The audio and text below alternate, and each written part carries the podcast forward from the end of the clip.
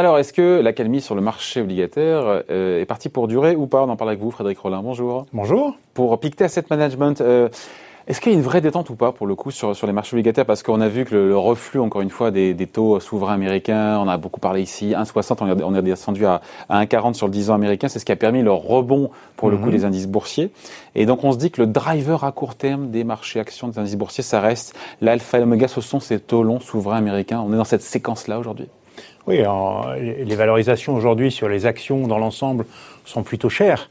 Euh, même quand on prend en compte la, hausse bénéficiaire hein, de, cette année, qui devrait être de l'ordre de 30%, quand on corrige de ça, ça reste quand même plutôt cher d'un point de vue historique. Et pourquoi est-ce que c'est cher d'un point de vue historique Et pourquoi nous, ça ne nous inquiète pas? Parce que, eh bien, les classes d'actifs auxquelles on va comparer les actions, les obligations... C'est encore pire. Bah, c'est encore pire. Ah C'est-à-dire, voilà, euh, les obligations françaises, on a Quand je me regarde, je me désole. Quand je me compare, je me rassure. C'est ça Voilà, c'est un petit peu ça. J'aime beaucoup.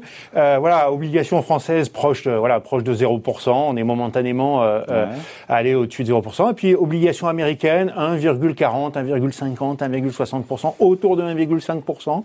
Ben, quand on compare, par exemple, au taux de dividendes donnés sur les actions qui sont très supérieurs et les, les Ah, ça dépend où Aux États-Unis, les taux de dividendes sur le S&P 500, je crois qu'on est. Oui, on est à peu près, on est un peu au-dessus, mais pas, pas tellement. C'est en ça que certains disent ça pose problème. Oui, mais il y a la croissance après. Euh, vous avez euh, quand même euh, déjà cette croissance des bénéfices attendus qui est un peu en dessous de 30% aux États-Unis, donc qui va générer quand même aussi une hausse des, des dividendes, un peu inférieure évidemment, parce que les dividendes n'ont mm. pas autant baissé l'année passée, et puis parce que vous avez la croissance des années futures. Donc aujourd'hui, finalement, même sur une action américaine, c'est un peu plus risqué, donc ça mérite quand même une prime de risque, mais si on regarde la valorisation hors prime de risque sur une action américaine, vous avez des dividendes équivalents, et puis vous avez en plus la croissance. Donc au fond, voilà, le, le monde se compare aux taux américains, et les taux américains aujourd'hui sont quand même plutôt historiquement bas, un peu moins bas qu'auparavant, mais quand même très bas. Qu'est-ce qui nous dit que cette séquence, encore une fois, euh, de, de, la semaine dernière est vraiment derrière nous et que cette détente va durer et c'est pas juste, voilà, qu'on n'est juste pas dans un mouvement de volatilité avec euh,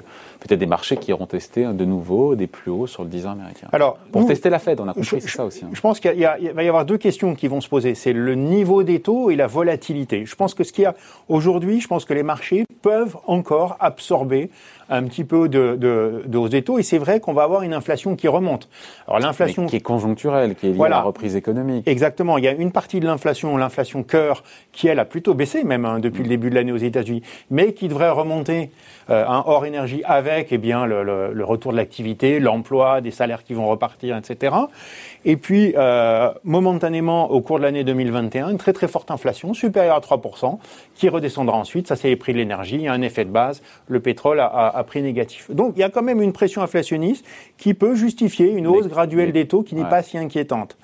Ce qui a inquiété les marchés, pour nous, c'est surtout que voilà, cette, cette, les, les investisseurs actions comptent sur le fait que la Réserve fédérale ait un certain contrôle de la courbe. Alors, elle n'a pas ce contrôle de la courbe à la japonaise, mais je dirais qu'elle gère de façon à ce qu'il n'y ait pas trop de volatilité. Et là, soudainement, euh, on passe de 1,40 à 1,60, forte volatilité, et les marchés se disent attention, est-ce que la mm. Fed n'est pas en train de Mais perdre ce qui nous dit que les, encore une fois, les marchés vont pas encore aller titiller, euh, voilà, la, la, réponse, les nerfs de, de, de, la Fed de Jérôme Powell en retournant vers les 1,60 pour voir bah, quelle est la réponse? Bah, je pense que ce qui risque de se passer, c'est qu'avec la remontée, avec l'impact que ça peut avoir encore une fois sur les marchés d'actions. Bien sûr, parce qu'avec la remontée de l'inflation, alors temporaire pour une partie, mais quand même graduelle euh, avec une inflation qui va remonter, qui se normalise, qui va se normaliser autour de 2% quand même. Euh, voilà, avec des ouais, taux à 1,5, on risque d'avoir des investisseurs obligataires qui commencent à se dire bon, euh, ça commence à être un petit peu cher. Donc on va pouvoir avoir le, le risque aujourd'hui, et le risque existe, c'est qu'on ait des investisseurs obligataires qui disent après tout, eh bien, euh, à ce prix-là, je préfère attendre un petit peu sur du cash, peut-être encore moins bien rémunéré, mais au mmh, moins mmh, mmh. Euh, euh, euh, attendre peut-être pour investir sur des taux euh, plus élevés. Là, je pense qu'il y a la Fed risque de se trouver effectivement. Et là, on va être, on est, c'est pour ça que c'est assez intéressant ce qui se passe aujourd'hui. On va arriver bientôt à un moment où la Fed peut-être va devoir de nouveau, je dirais, montrer les dents et faire euh, voilà, pour éviter normalement sur le marché obligataire. Voilà. Alors, elle l'a fait déjà. Hein, euh, euh, ça peut être le contrôle de la courbe. Un contrôle de la courbe, c'est dire, euh, voilà, comme comme euh, c'est le cas au Japon, ben, les taux n'iront pas au-dessus de tel niveau.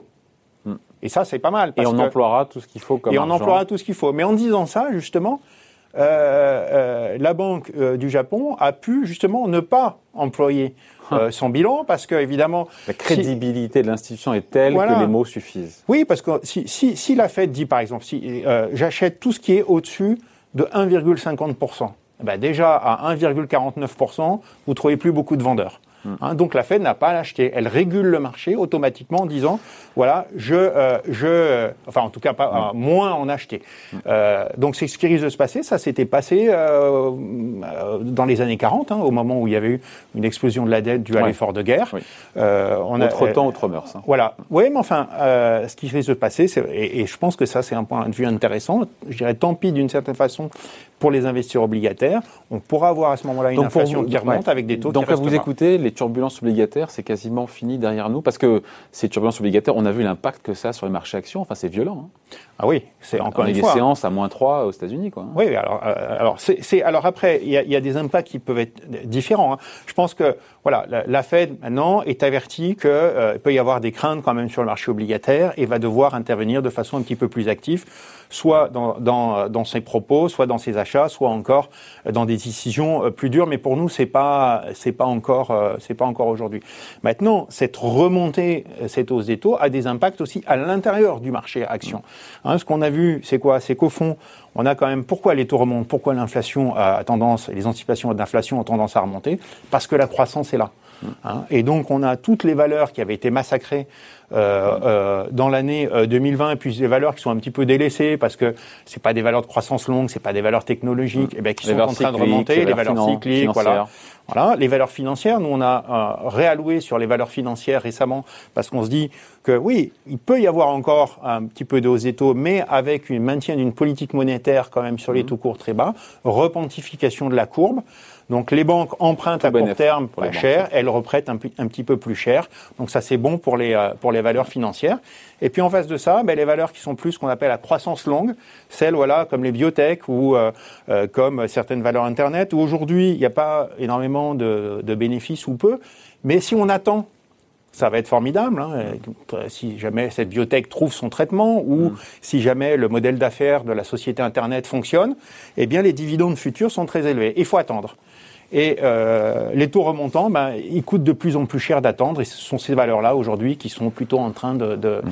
de souffrir. Mais enfin, depuis le début de l'année, l'ensemble des secteurs, malgré tout, se portent plutôt bien. Mais sur le marché obligataire, et on, finit, on termine là-dessus, Frédéric, pour vous, encore une fois, il n'y a plus de raison d'avoir des coups de tabac et des tempêtes parce que, parce que la Fed ne laissera pas faire Et qu'on voit bien même d'ailleurs au niveau de la BCE que ça réagit aussi. Oui, je pense que voilà, il, peut, euh, voilà, euh, ne dites jamais jamais, mais, mais il peut y avoir quelques, quelques coups de tabac encore, mais je pense que là c'est un premier avertissement qui a alerté quand même les banques centrales qui voient que, que, voilà avec avec cette reprise économique, il y a quand même des craintes de hausse des taux et de resserrement de politique monétaire avec une hausse de l'inflation elles vont rassurer les marchés. Et je pense que ce type de coup de tabac, on risque de ne pas le voir pendant encore euh, quelques temps. Bon, on en reparlera. Merci en tout cas, point de vue, signé Frédéric Rollin pour Pictet Asset Management. Merci. Merci.